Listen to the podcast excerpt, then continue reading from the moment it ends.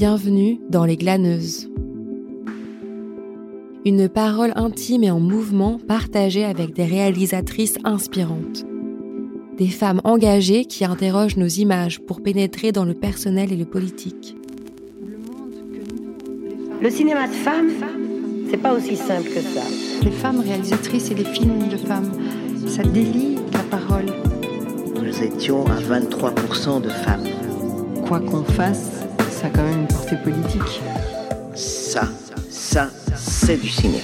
C'est vraiment une détestation du corps des femmes euh, qui est organisée. Je trouve ça. On est la deuxième moitié de l'humanité. Notre regard manque dans le monde. Je me souviens de certains mots de l'historienne Arlette Farge, des mots qui rendaient compte des histoires invisibles, des mots qui me transportaient au milieu de la ville dans un quotidien qui tourne en rond, flottant et désincarné. Ces mots, ce voyage parmi ceux qui se reconstruisent, ceux qui ont tout perdu et qui rêvent encore, je les ai retrouvés dans les images d'Alexandra Candy Longuet. Une réalisatrice glaneuse qui s'est confrontée à la violence subie par celles et ceux qui vivent en marge.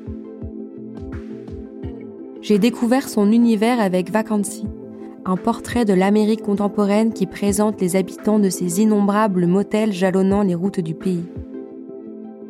Face à ces images, quelque chose se produit, quelque chose de non tracé et d'incertain, comme une histoire intranquille qui nous aide à repenser la place de notre regard.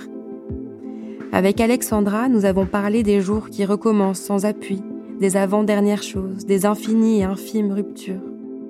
Tout ce qui parfois n'a pas de nom et a cependant une histoire. Voilà, moi je suis née à Paris, donc euh, j'ai passé mes plus jeunes années à Paris, puis après on a déménagé en banlieue, et après je suis retournée à Paris.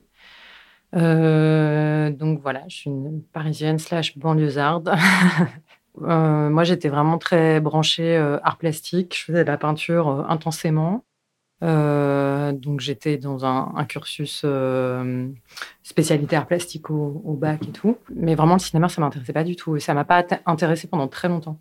C'est arrivé assez tardivement. Euh, j'ai fait les beaux arts et puis euh, c'est vraiment sur la fin, en, en, revenant de mon année sabbatique, que euh, là le cinéma, mais spécifiquement documentaire, m'a intéressée. Et voilà, je, découvre un, cinéma qui a pas de, qui s'encombre pas de format, de durée. Les films peuvent faire 40 euh, minutes ou ou trois heures, ça n'a pas d'importance. Ça peut être intégralement constitué de voix off euh, ou ça peut être du, du cinéma direct. Et, euh, et, du coup là, j'étais complètement fascinée. Je me suis dit bah voilà, ça, ça peut réunir euh, les, les, deux pôles qui sont à l'intérieur de moi, c'est-à-dire un intérêt très fort pour le réel, et puis une manière de traduire ce réel euh, dans une forme artistique qui, là, en l'occurrence, euh, est un film. Quoi.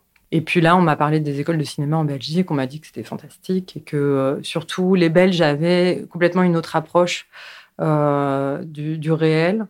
Et puis voilà, du coup, je suis venue en Belgique. En matière de documentaire, euh, c'est vrai qu'il était question que de cinéma direct et de cinéma du réel. Donc voilà, parce que c'était ce que ce que pratiquaient les, les profs qui enseignaient. Et c'est très bien pour un de commencer par là. Et c'est très exigeant, mais c'est très formateur. Donc parfait. Sauf que après, il n'y a pas n'y a pas d'alternative euh, qui vous est présenté par la suite. Il y aura plus jamais que ça, quoi. Donc, en fait, euh, moi, ça a été un peu l'écueil euh, en quatrième année, quoi. C'est-à-dire que je m'y retrouvais plus. À la fois, j'avais tout cet héritage euh, de des beaux-arts et de cette grande liberté. Et puis, euh, j'étais en train d'essayer d'écrire un film de fin d'études, mais j'étais hyper contrainte par bah, ce que le cinéma doit être ou qu'on qu m'avait inculqué. Donc moi, je l'ai vraiment euh, écrit parce que j'avais besoin de me, libérer de ça et de le, vivre. Mais je, je pensais pas une seule seconde que ça allait être accepté. In fine, voilà, ça a été un, un cadre dans lequel j'ai pu trouver moi ma voix et ma liberté, mais c'était pas gagné d'avance, quoi.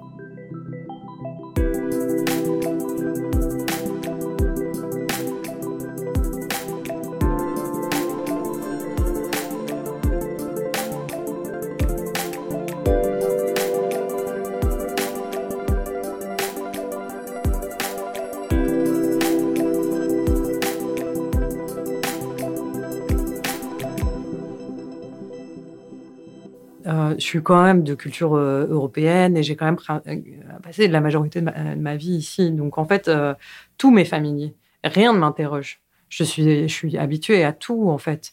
Et je, connais même un peu trop bien les codes que pour déborder.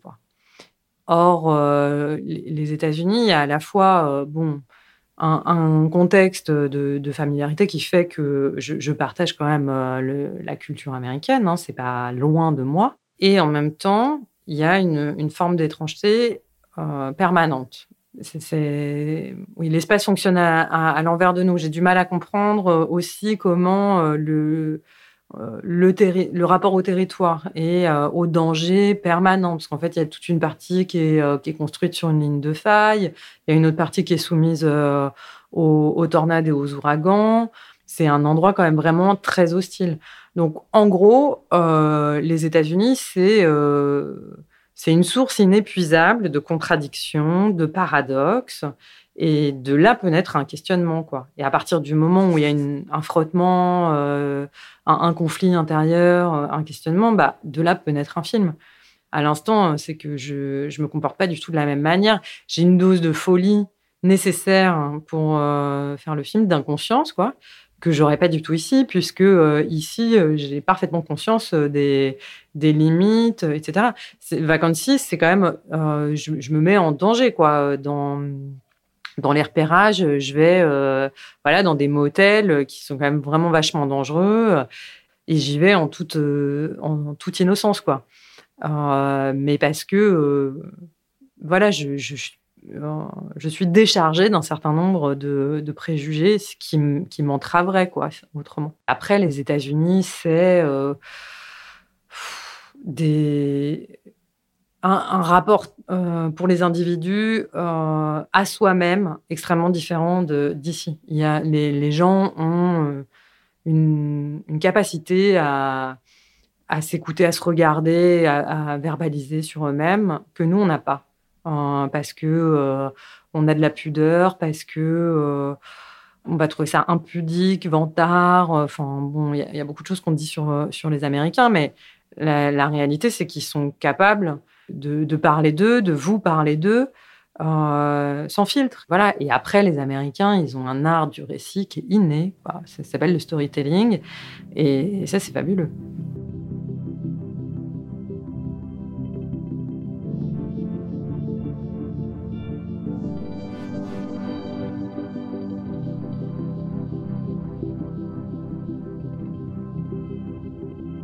Le tout premier film, euh, As She Left, là, c'est vraiment, euh, c'est mon histoire, quoi. Euh, et c'est euh, une espèce de grand magma d'un coup. mon histoire et puis tout, tout ce qui me restait des États-Unis où j'étais pas revenue depuis très longtemps et qui me manquait beaucoup et, et in fine pour toutes ces mauvaises raisons, je me retrouve à la Nouvelle-Orléans et là, euh, je fais des rencontres incroyables et euh, qui me transforment. Du coup, j'étais j'étais là-bas, je fais ce, premier film et puis en étant sur place, mon, super ami de là-bas qui me dit mais tu sais, euh, moi je reconnais plus ma ville en fait. Tout a changé, c'est très brutal. Euh, soudain, euh, nous on est mis à, part. Euh, enfin, c'était très sensible, quoi, les, disparités dans la ville. Donc en fait, ça m'a. Il m'a dit oui, il faudrait vraiment faire un, film là-dessus. Il y, a, vraiment une volonté de, de, repousser ma communauté hors, hors des murs de la ville. Le logement social a été privatisé.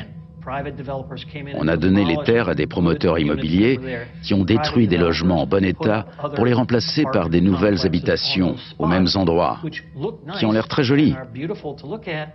Mais parmi les milliers de familles qui vivaient dans des logements sociaux avant Katrina, pas plus de 10% ont pu retourner dans les quartiers qu'ils ont dû fuir.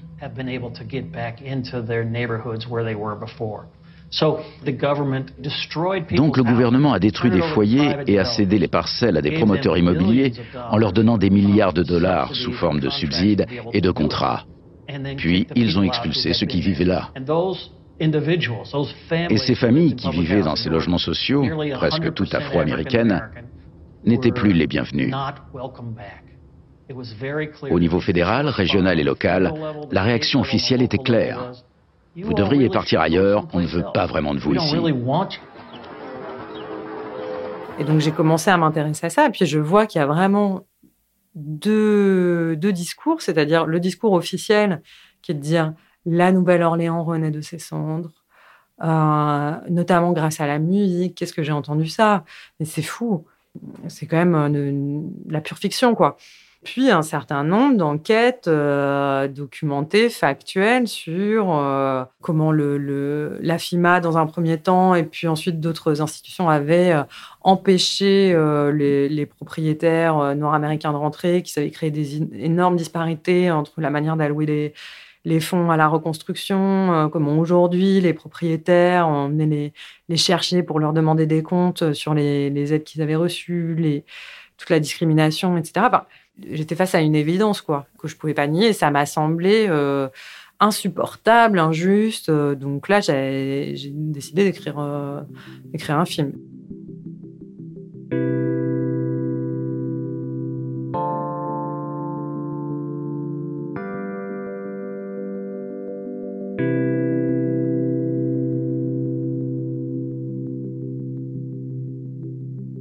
Pour Vacancies, encore un, un tout à fait différent, quoi. C'est hum, vraiment quelque chose que j'avais euh, de en moi depuis très longtemps. J'avais lu un, livre sur les motels euh, quand j'étais au Beaux-Arts et le paradoxe m'était resté, quoi, de, ce lieu extrêmement euh, aseptisé, enfin vraiment conçu comme un lieu utilitaire et au niveau de l'architecture et au niveau du rapport social qui se voit immédiatement détourné de, de cette fonction-là. Hein, puisque euh, d'emblée il est conçu comme ça, mais d'emblée il est utilisé pour les rendez-vous adultérins, pour euh, les, gens en cavale, etc. Moi, j'avais besoin de me coltiner euh, ce que c'était que de, vivre dans des motels au quotidien. Donc juste, moi, j'avais pas la question de, l'argent. Il y avait ce truc de, ouais, de refaire sa valise tous les jours, de de sentir beaucoup les lieux, euh, la, menace persistante qu'il y a dans les motels, de me confronter à mon propre euh, à ma propre déroute. Parce qu'en fait euh, j'étais partie dans les motels et je sais d'avance que les motels c'est un lieu dangereux, c'est pas un lieu de socialisation, que l'architecture elle est conçue que pour éviter la, socialisation, elle est elle est conçue dans un dans un modèle très aseptisé c'était un, grand voyage et en fait sur ma route j'ai fini par rencontrer euh, Manny, euh, Kevin et puis euh, Beverly. On m'en avait parlé très tôt mais je l'ai rencontré que très tard. Et quand je l'ai rencontré là ça a été une épiphanie. Et à partir de ce moment-là c'était j'étais sûre que c'était elle. Je ne savais pas du tout comment mais j'étais sûre il y avait une évidence pour moi que que ce serait avec elle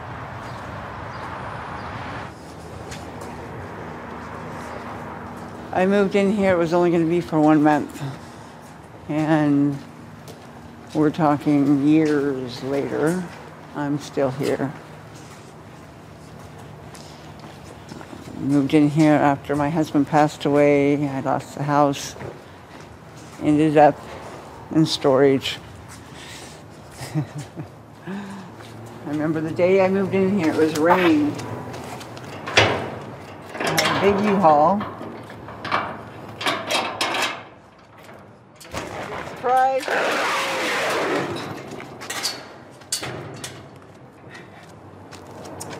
bedroom apartment inside storage unit.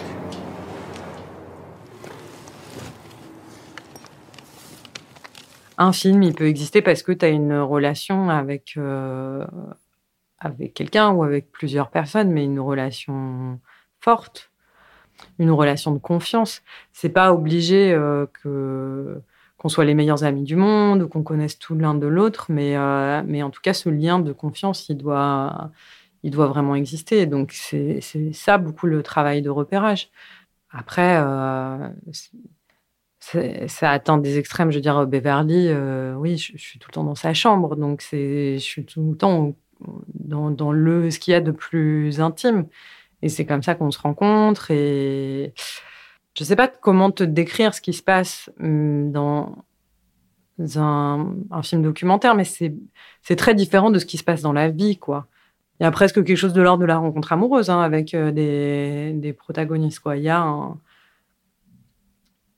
une fulgurance, euh, et puis euh, de, de là, on, on, construit un lien, quoi. Ça pourrait aussi être très intrusif que d'aller vers les gens, de, squatter leur chambre pendant des heures et de leur poser des questions sur leur vie personnelle, leur choix de vie, leurs enfants, euh, etc. Là, on sait que on est ensemble dans ce truc de construire un, film et, euh, et voilà quoi. Et donc fatalement, à la fin, euh, c'est une expérience extrêmement transformatrice quoi. Donc moi, euh, j'en ressors euh, énormément euh, grandi. Quelqu'un comme Beverly, elle, change tous mes a priori, toutes mes convictions, tous mes préjugés. mais le, documentaire, c'est une leçon de vie à chaque film. Il y avait une, phrase qui m'avait marqué dans le, livre de Bruce Begou qui s'appelle Lieu commun sur les motels. Euh, qui disait qu'il y avait une forme de mimétisme euh, de correspondance entre euh, les lieux, motels, et les individus qui l'habitent. Il disait ce sont des personnes elles-mêmes décomposées. Je, regardais dans le détail, je trouvais qu'il y avait une correspondance entre les, lieux et les corps des protagonistes. Donc c'est manifeste dans la manière dont, on filme Beverly et euh, on, filme son corps, on filme euh, les aspérités de son corps, ses cicatrices, euh, etc. Euh, mais c'est aussi très manifeste quand on filme les hommes parce que pour le coup, euh, ce qui ouvre le film, c'est de dire en fait ce motel a foiré parce qu'on est, est en plein milieu d'un désert de sel. Il faut surtout pas boire l'eau d'ici, euh, sinon vous allez vous transformer vous-même en statue de sel. Et le, film cherchait à montrer ce mouvement-là aussi, où en fait les hommes ils sont de plus en plus figés, ils renoncent petit à petit et ils se retrouvent euh, prisonniers de ce coin de désert euh, et petit à petit, oui, statufiés aussi, quoi.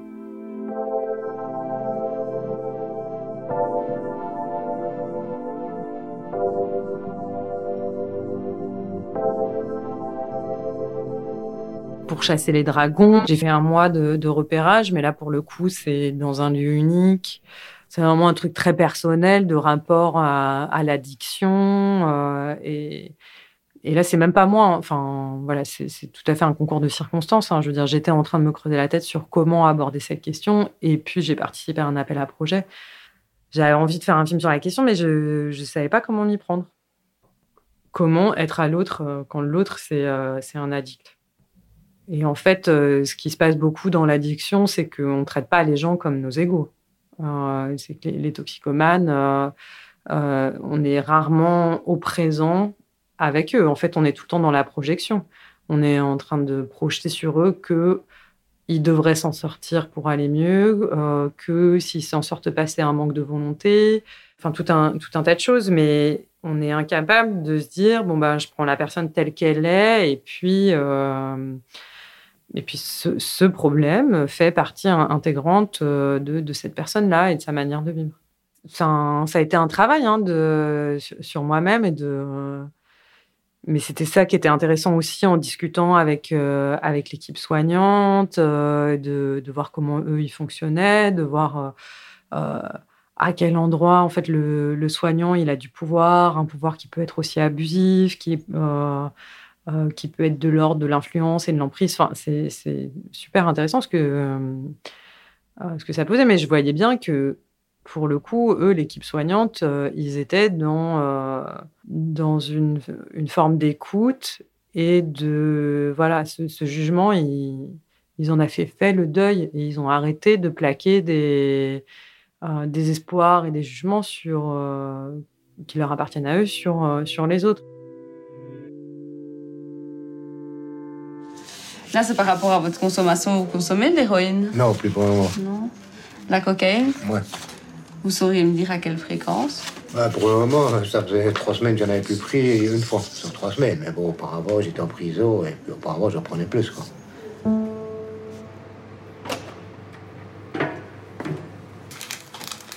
sais bien que je suis capable de faire beaucoup de choses dans la vie, mais quand je me laisse aller et puis je me laisse aller à consommer de plus en plus, là, c'est la déchéance, c'est vraiment ça. Hein. C'est une spirale, une spirale infernale. Fais les grandes inspirations, allez, respire. François, respire. Donc là, dans le cadre du film, il y a, il y a des gens qui sont euh, euh, avec qui on s'est rapprochés, qui sont agrégés et qui sont servis du film dans un sens parce que euh, ils avaient besoin de, de, vider leur sac. Bon, après, je reste en, relation avec certains d'entre eux, pas tous, mais certains par, texto, par coup de téléphone, mais c'est plus tout à fait la même chose, quoi, en fait, là tu vois, j'étais euh, tous les jours euh, dans la salle de consommation. Euh, les gens, ils s'habituent à toi, ils, ont l'habitude de te voir.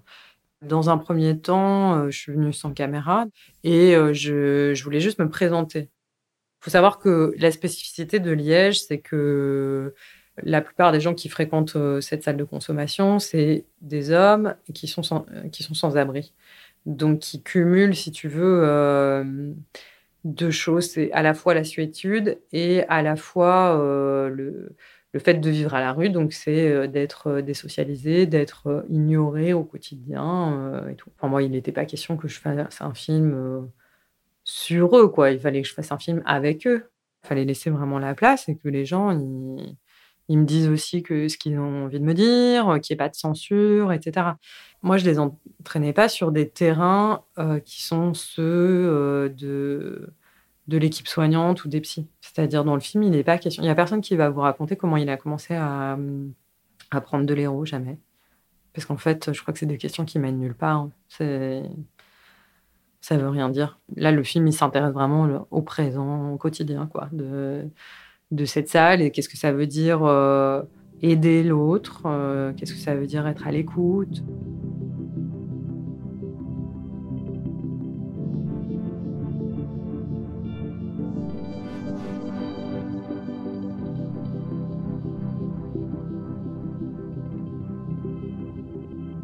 Je pense que tu n'es pas intéressé par la fissure au départ. Je pense que tu es mu par un questionnement intérieur forcément, ça t'amène dans des endroits où ça gratte. Et le, cinéma, c'est ça. Il y a du conflit. Le cinéma, enfin, s'il n'y a pas de conflit, il n'y a pas de cinéma. En tout cas, ce qui est sûr, c'est que ça, ne m'intéresse pas la version officielle euh, des choses. Mais l'idée, c'est plus, euh, c'est Bresson qui dit ça, fais apparaître ce qui sans toi ne saurait être vu. Donc, euh, en fait, c'est une question de regard, une question de point de vue. Et voilà, et donc le, documentaire, peut-être, ce, ce qu'il peut offrir, c'est ça. Euh, c'est de, de regarder ailleurs ou de regarder autrement. Après, évidemment que moi, ça m'intéresse pas de réitérer la parole de, ceux qu'on entend tout le temps, en fait, dans les médias, c'est sûr, puisque je l'entends déjà. Donc, le noyau dur, c'est la parole. Parce que ça, c'est moi ce qui m'intéresse le plus. Quoi. Je ne fais pas des films muets, donc euh, je fais même plutôt des films euh, bavards où les, voilà, les gens parlent beaucoup, se racontent beaucoup. Et donc, euh, bah, tu vois, c'est pas un hasard si As She Left, il est construit exclusivement en voix off. C'est vraiment genre sur, sur base de longues interviews, on a construit des, des, petites, des petites histoires. quoi. Et je fais beaucoup ça, tu vois, avant de commencer le, montage d'un film. Moi, je déroche tout, mais je regarde à peine l'image, j'écris, euh, je retranscris ce que les gens disent et je me fais un montage idéal de, euh, en fonction de la parole et de ce que j'ai envie de garder de leur parole.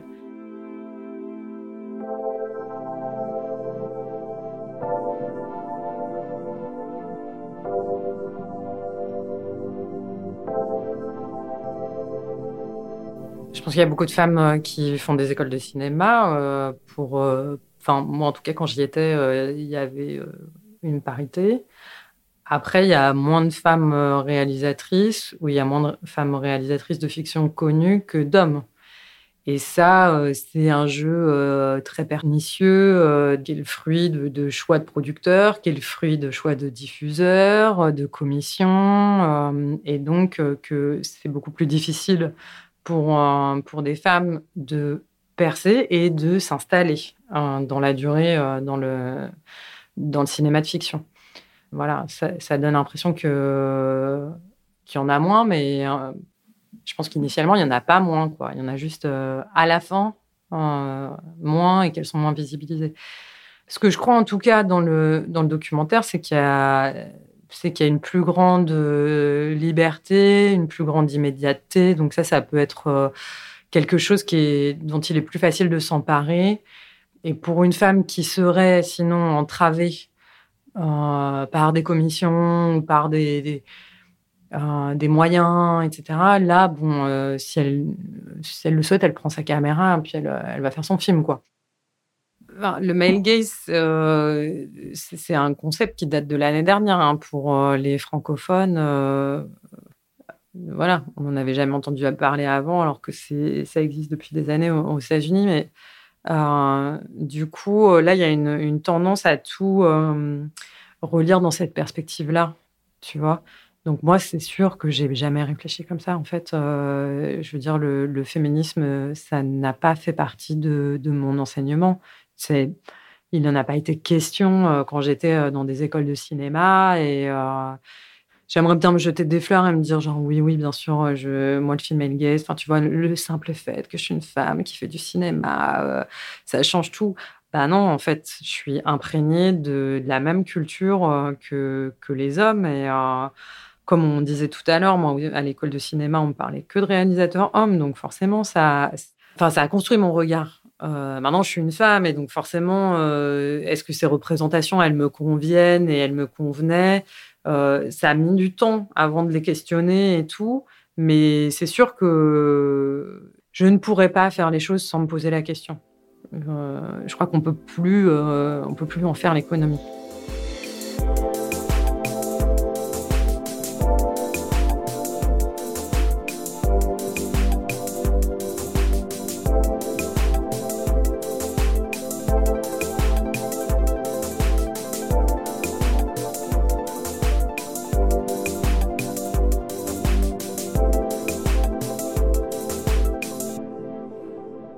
Je suis Sarah Semana et vous venez d'écouter Les Glaneuses, le podcast qui s'immisce au creux de la vie de réalisatrice.